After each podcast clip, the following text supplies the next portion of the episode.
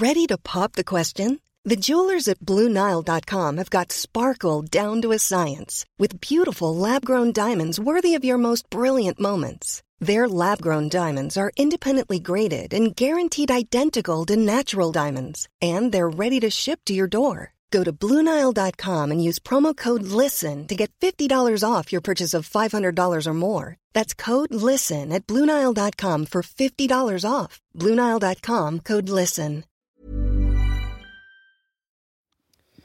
Ok, maintenant les antiféministes pour l'épisode de Nora.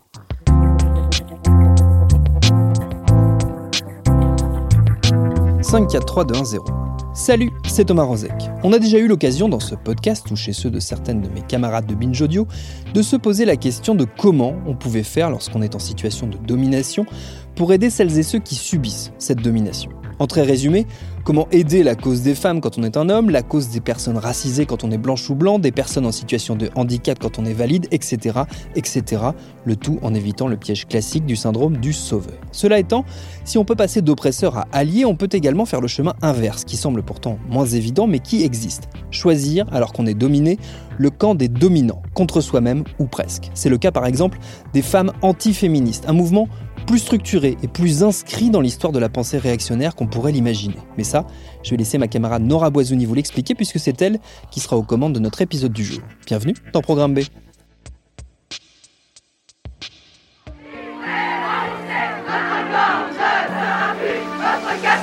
Pendant longtemps, j'étais en accord avec les féministes, donc je m'écrasais. Je me suis euh, castré je me suis fait dominer par euh, conviction idéologique. Et il y a dans votre tribune quelque chose quand même qui est assez amusant. Vous expliquez à un moment donné que dans tout ça, les femmes qui portent le, combat sont menées une guerre contre les hommes et contre la sexualité. Ça m'a toujours gêné aux entournures d'entendre des femmes tenir des propos misogynes, crucifier celles qui jettent leur rasoir ou réduire leurs semblables à des ménagères dont l'horizon ne devrait pas dépasser la gazinière. Et puis, il y a la version militante, les anti-féministes, celles qui publient des tribunes pour défendre une liberté d'importuner, qui parlent de nature féminine et de théorie du genre sur les plateaux télé.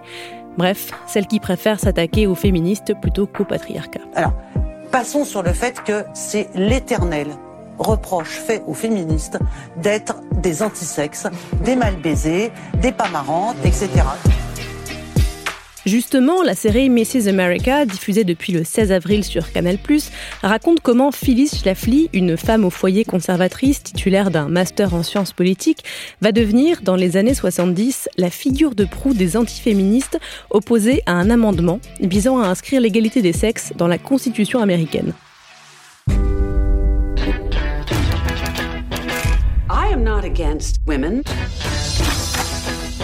I am not against women working outside the home. But what I am against is the women's liberation movement.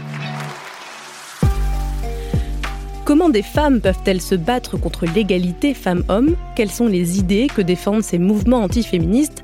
Je me suis tournée vers Mélissa Blais, professeure associée à l'Institut de recherche et d'études féministes à l'Université du Québec à Montréal et spécialiste des antiféminismes.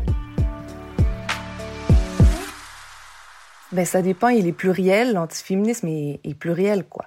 Euh, on note un antiféministe, c'est-à-dire que ce qu'on peut observer ici maintenant, que ce soit en France, au Québec, au Canada, ailleurs, aux États-Unis, on peut voir la présence, euh, disons, des, hommes en colère, donc euh, ce qu'on peut appeler, euh, surtout aux États-Unis, les men's rights, mais on peut aussi le voir en français comme du masculinisme, c'est-à-dire ces hommes qui vont accuser les féministes d'avoir créé une crise de la masculinité Sinon, l'antiféminisme s'observe aussi justement euh, plus à droite, donc un antiféminisme plus conservateur qui, là, va s'appuyer sur une vieille euh, façon, euh, disons, une vieille conception des sociétés comme étant hiérarchique, une hiérarchie qui soit voulue par Dieu ou par une nature.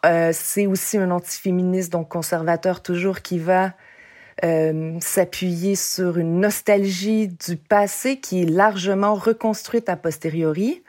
Et bref, euh, ce discours de la nature, donc, qui, qui en fait le, fond euh, idéologique autant pour les masculinistes que pour l'antiféminisme plus conservateur.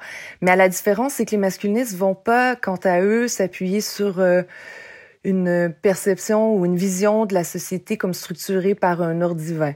Pour les euh, antiféministes conservateurs, on pense souvent aux luttes euh, contre l'avortement. Euh, depuis les années, disons, 70, on les voit aussi davantage lutter contre le mouvement LGBTQI, voir que autant pour eux, le mariage pour conjoints de même sexe en viendrait à déstructurer autant la famille, les sociétés, tout comme le projet féministe. Tandis que les masculinistes euh, vont plutôt euh, s'organiser autour des questions de parentalité. Alors, c'est euh, multiple. L'antiféminisme n'est pas n'est pas simple à saisir, c'est multiforme, c'est un vaste contre-mouvement à l'intérieur desquels on a justement soit des fronts de lutte, des discours un peu différents, mais qui s'arriment en fait euh, vers un objectif, disons, un peu plus généraux, qui est celui de maintenir un ordre social. Est-ce que les discours antiféministes ont une idéologie euh, commune? Ce qu'on peut observer, c'est que c'est vrai que, euh, disons, l'antiféminisme plus organisé peut davantage appartenir, disons, à la droite du spectre idéologique, voire quand on pense un antiféminisme plus conservateur qui s'oppose au libre choix des femmes de ne pas poursuivre une grossesse, euh, qui s'oppose aussi au mariage des conjoints de même sexe, etc. Mais, mais ce qu'il faut voir, c'est que euh, l'antiféminisme n'a pas d'idéologie particulière. Et l'antiféminisme aussi, même s'il est moins organisé à, à gauche du spectre, peut souvent se révéler dans des moments très précis, comme lorsque des féministes à l'intérieur des organisations syndicales, par exemple, ou étudiantes, vont remettre en question les hiérarchies, euh, les prises de décision, la mainmise du pouvoir par des hommes ou aussi lorsque vient le temps de dénoncer des agressions sexuelles commises par des militants, des camarades que l'on pourrait dire. Et c'est à ce moment qu'on les voit plutôt apparaître, on voit la vieille rhétorique qui se répète année après année, voulant que les féministes divisent la lutte, euh, qu'on doit faire euh, front commun dans une même gauche unie contre, disons, le capitalisme, la précarité. Et, euh, et on en vient donc à les pointer du doigt comme étant le problème. Mais donc, il n'y a pas de femmes antiféministes de gauche c'est beaucoup plus rare. En fait, euh, ce que les, les, différentes enquêtes révèlent, c'est que oui, il y a des femmes de gauche antiféministes, mais c'est souvent parce qu'elles adhèrent à cette idée de lutte euh, commune. Et euh, si elle dénonce le féminisme, c'est pas tant parce qu'elle dénonce les principes d'égalité entre les sexes, c'est plutôt parce qu'elle considère qu'il s'agit là d'une lutte secondaire, non essentielle et qu'on doit faire front euh, ensemble contre, disons, le capitalisme qui est l'ennemi principal. Et les femmes, donc, anti-féministes, proviennent généralement, tendanciellement, des milieux aisés, ce sont généralement aussi des femmes blanches qui vont croire en cette idéologie du mérite et qui estiment qu'elles n'ont qu'à bien travailler, à faire l'effort pour obtenir ce qu'elles veulent. Donc, soit un mari, un poste de direction, euh, etc. Et plus les femmes ont vécu des obstacles dans leur vie depuis l'enfance, obstacles pour euh, obtenir du travail, obstacles pour aller à l'école, obstacles euh, divers et multiples, et plus on observe tendanciellement qu'elles adhèrent aux féministes et qu'elles comprennent donc ces femmes que c'est pas une question de volonté individuelle et que sans la lutte collective, elles-mêmes ne peuvent aspirer à mieux.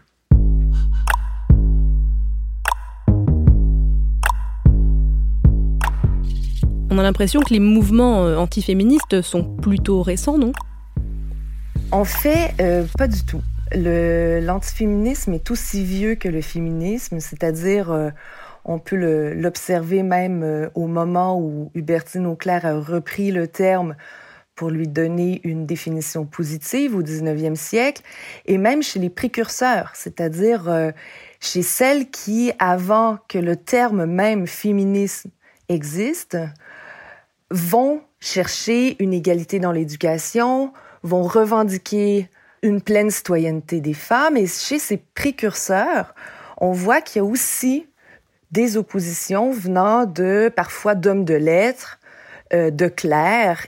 Donc l'antiféminisme, même s'il a peut-être fallu attendre le mot féministe pour pouvoir lui donner son nom, son nom d'antiféministe, il était présent, il s'opposait à ses précurseurs qui cherchaient plus d'égalité, mais il va se transformer, tout comme le féminisme s'est transformé dans le temps, que ce soit parce que les luttes ont changé, la façon de, penser, euh, disons, les oppressions ont, ont, évolué dans le temps. Toujours est-il que l'antiféminisme entretient une espèce de, de tango conflictuel ou de, de dynamique de coupe conflictuelle. Là, je reprends ici des expressions, notamment Michel Perrault, mais donc c'est cette dynamique d'imitation des formes et des discours du féminisme, des concepts mis de l'avant par le mouvement féministe, les mouvements féministes. Ils vont les reprendre pour renverser le sens et pour mieux, dans le fond, s'y opposer. Alors, concrètement, ce que ça donne, c'est par exemple, parmi les premières organisations antiféministes euh, qu'on observe dans l'histoire, on pense ici à celles qui s'opposaient au suffrage des femmes. Et on imite les organisations euh, pro-suffrage des femmes. Par exemple, si les suffragettes et suffragistes créent un comité de jeunes pour le suffrage, les anti vont à leur tour créer un comité de jeunes contre le suffrage. Donc si je comprends bien, l'antiféminisme s'adaptait au féminisme et au contexte social et politique pour ne pas paraître obsolète. Mais c'est la même chose pour l'antiféminisme plus présent, un antiféminisme conservateur ou masculiniste, qui, par exemple, vont aux États-Unis dans les années 70 s'arrimer à cet anticommunisme primaire pour dénoncer le féminisme. Et euh, c'est plus la même manière. Euh, on s'oppose plus avec les mêmes mots au féminisme. Avant, il était de bon ton de parler de l'infériorité intellectuelle et physique des femmes. Maintenant, grâce aux avancées des mouvements féministes, il est beaucoup plus marginal que de penser que les femmes sont inférieures. Alors conséquemment, on s'adapte, euh, on s'adapte de manière à parler maintenant de complémentarité entre les sexes.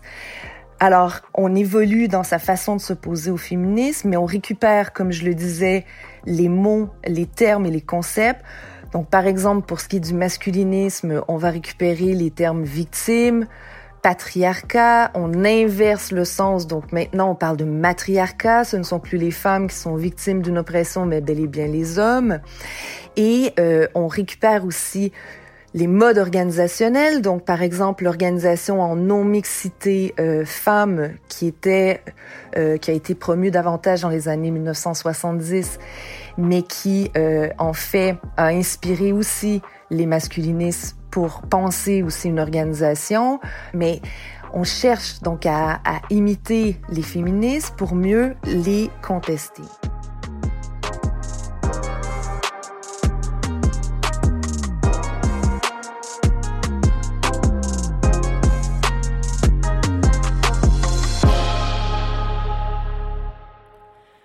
Comment expliquer que des femmes puissent être hostiles à des mesures qui leur sont justement favorables ou même euh, voter pour des politiques notoirement misogynes? La première manière euh, que nous avons de d'expliquer pourquoi les femmes sont hostiles à des politiques qui leur sont favorables, c'est souvent euh, l'hypothèse de la haine de soi. Donc on prétend que ces femmes ne s'aiment pas et c'est pour cette raison euh, elles sont elles-mêmes misogynes elles n'aiment pas les femmes et pour cette euh, même raison, donc, elles s'opposent à leur propre intérêt. C'est une hypothèse qui est de moins en moins reprise dans la littérature chez les expertes et d'autres vont justement promouvoir l'idée qu'il se pourrait, en fait, que les femmes antiféministes, certes, s'opposent de façon euh, organisée à l'antiféminisme, mais que dans les faits, elles ne se rendent pas compte qu'elles font elles-mêmes preuve d'agentivité et qu'elles agissent selon des principes féministes.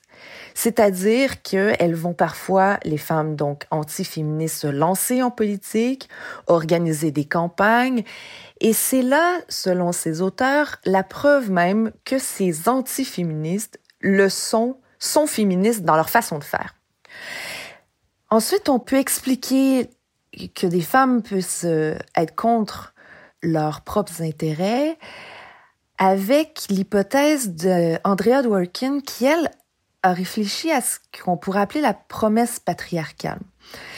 C'est-à-dire que pour Dworkin, les femmes conservatrices vont croire en cette promesse patriarcale.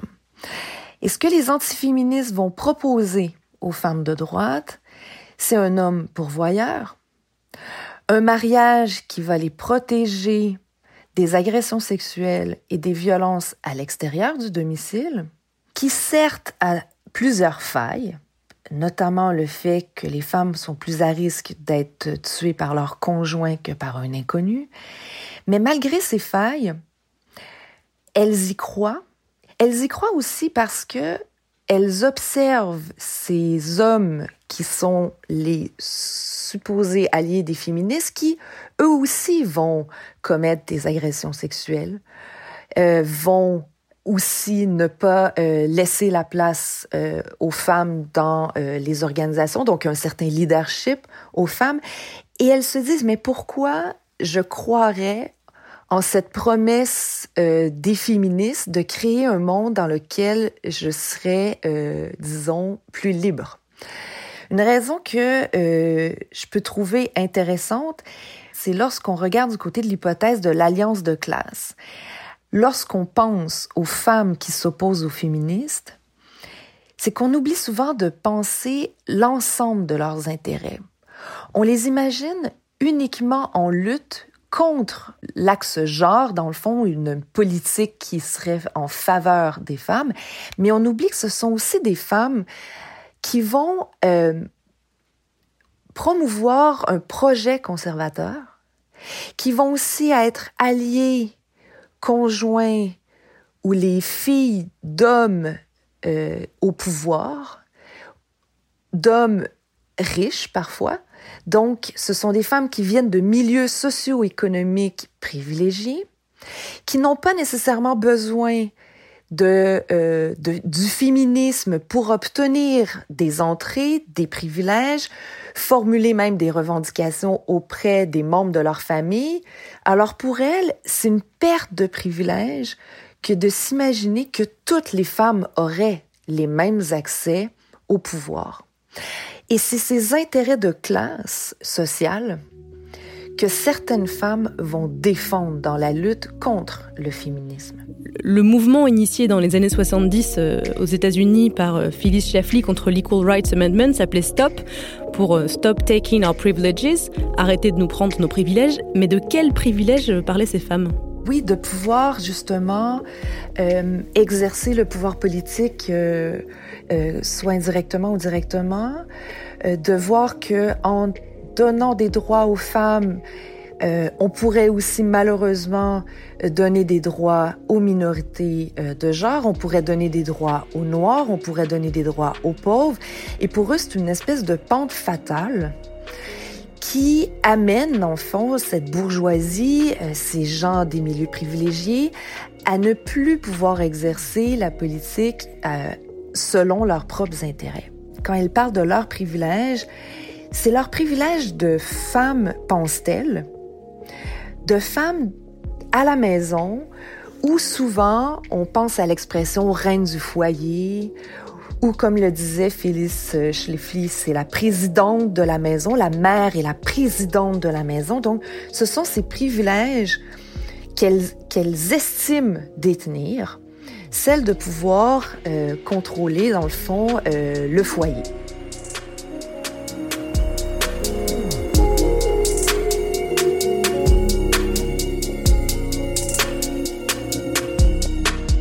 Quand on écoute les Antilles, on dirait que tous les moyens sont bons pour discréditer les féministes, euh, même euh, mentir ou agiter le spectre d'une catastrophe démographique, de la destruction de la famille. Sur quoi repose la rhétorique antiféministe? Les antiféministes vont souvent s'appuyer sur une rhétorique, disons, réactionnaire. En fait, on voit le féminisme comme une menace, une menace aux acquis, aux acquis même que euh, les féministes chercheraient à défendre, c'est-à-dire si par exemple, on donne une chance aux femmes de travailler à l'extérieur du domicile, on donnerait par le fait même l'autorisation aux hommes de délaisser leurs responsabilités familiales. Donc c'est une façon assez tordue, disons-le comme ça, de, de convaincre que même dans leur propre logique euh, et dans leur propre euh, euh, souhait ou, ou espoir politique, les féministes se trompent. Euh, les conservateurs vont aussi dire que selon les propres valeurs mises de l'avant par les, euh, le projet féministe, euh, en fait, on va aggraver la situation. Un autre procédé qui m'intéresse aussi ou qui rejoint vraiment l'argumentaire antiféministe, c'est celui de la pente fatale. Donc, cette idée comme quoi on met de l'avant un argumentaire qui produit un effet d'enchaînement ou d'engrenage. Donc, une première euh, réforme, dans le fond, nous amène à vivre des conséquences indésirables vers une deuxième réforme qui nous amène vers une troisième euh, réforme qui nous amènerait constamment dans un effet de spirale à une destruction en fait euh, des sociétés. Donc si les femmes demandent aujourd'hui le droit de vote par exemple, demain elles vont demander le droit de travailler, ensuite elles vont demander le droit de divorcer au final, nous euh, serons face à une société sans famille ni enfants, euh, complètement en fait chaotique. Cette idée de menace, de pente fatale, on la retrouve aussi dans la rhétorique de l'extrême droite oui, c'est justement pourquoi ça devient intéressant de le penser comme une rhétorique réactionnaire. Donc, c'est une réaction à un projet de transformation sociale, que ce soit un projet féministe, un projet euh, antiraciste, un projet décolonial. C'est constamment euh, face à, ces transformations exigées, revendiquées, que euh, la rhétorique réactionnaire se pose. Et, euh, et oui, c'est une façon de convaincre la population que nous sommes face à une catastrophe, que le projet féministe, il est pas, euh, il est pas si banal que ça et si anodin. Il, il, est important parce que créer la peur chez le locuteur, c'est aussi tenter de le mobiliser en sa faveur. Mais somme toute, c'est euh, c'est ce que cherche euh, cette rhétorique, en fait, c'est elle cherche à faire peur et présenter le féminisme comme monstrueux. Regardez les caricatures et l'iconographie, en fait, euh, des années 20, des années 30, on revoit encore une fois cette, euh, cette image de la sorcière monstrueuse qui vient détruire la famille. En France, on voit de plus en plus de femmes antiféministes à la télé, euh, dans les journaux. Quel est l'intérêt de les inviter à débattre ou de leur offrir des tribunes? Il faudrait d'abord, en amont, réfléchir à la façon euh, de faire euh, la nouvelle ou aux pratiques journalistiques en général. Parce qu'on estime souvent que la neutralité de point de vue passe par le partage de la parole entre deux débatteurs qui adoptent un point de vue opposé. Et malheureusement, pour répondre à la question de quel est l'intérêt de les inviter au débat, l'intérêt, il est commercial à la limite, euh, euh, parce que ça, produit du spectacle, mais euh, d'un point de vue, en fait, de justice sociale, c'est contestable. Parce que si on promeut la justice sociale, si on promeut une transformation visant l'égalité, eh bien, il y a des discours qui devraient, du moins, euh, pas avoir autant de tribunes dans les médias. La liberté d'expression ne peut être contraire à la justice sociale, comme je le disais plus tôt. Comment est-ce qu'on peut lutter contre ces discours antiféministes quand ils sont tenus par des femmes? Bon, euh, si j'avais la solution, euh, je pense que, en fait, je l'aurais fait connaître bien avant aujourd'hui. Je ne sais pas. Mais j'ai peut-être des pistes comment peut-on lutter lorsque ce sont des femmes? Et déjà euh, de voir ces femmes dans leurs intérêts multiples et divers. Lorsque des femmes s'opposent à d'autres femmes, elles s'opposent à ces femmes au nom de quoi? Et de poser la question, et c'est peut-être là justement qu'il y a un réel euh, clivage entre la féministe et l'antiféministe. Parce qu'il se pourrait très bien que la femme tenant des propos antiféministes en vienne aussi à défendre des valeurs conservatrices ou racistes une autre piste euh, serait peut-être de nous regarder entre femmes féministes, regarder les clivages à l'intérieur même du mouvement féministe, en prendre acte les accepter et s'accueillir dans les différences pour faire preuve d'une plus grande sororité telle que définie par Bellouk. Et une des solutions, qui n'est pas la solution, c'est de déjà commencer à se regarder et à, euh, à ouvrir le dialogue nécessaire qui s'impose. Parce que ce que je peux observer par contre, c'est que pendant que les féministes se déchirent entre elles, les antiféministes, eux et elles, elles avancent bien. Elles avancent bien, puis elles font quelques petites percées. Et, euh, et je pense que justement, j'en ai parlé comme d'un ennemi structurant, d'un adversaire structurant des luttes féministes. Et ce que mes diverses enquêtes révèlent, c'est en fait l'antiféminisme, il nous permet de nous unir face à un adversaire commun.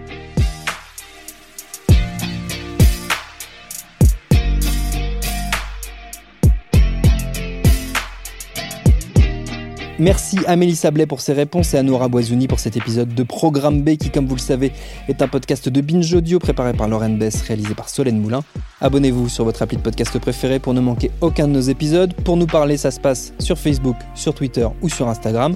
Continuez de bien vous laver les mains, de respecter les gestes barrières et de rester chez vous si vous le pouvez. Et à lundi pour un nouvel épisode. Bah ouais, on est peut-être confiné, mais c'est quand même le 1er mai demain. Oh.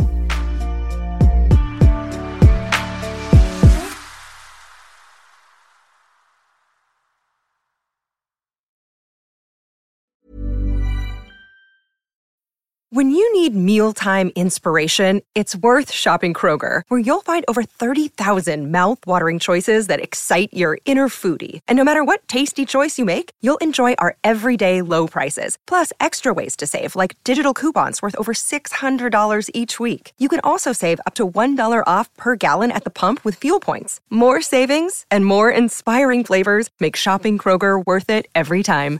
Kroger, fresh for everyone. Fuel restrictions apply.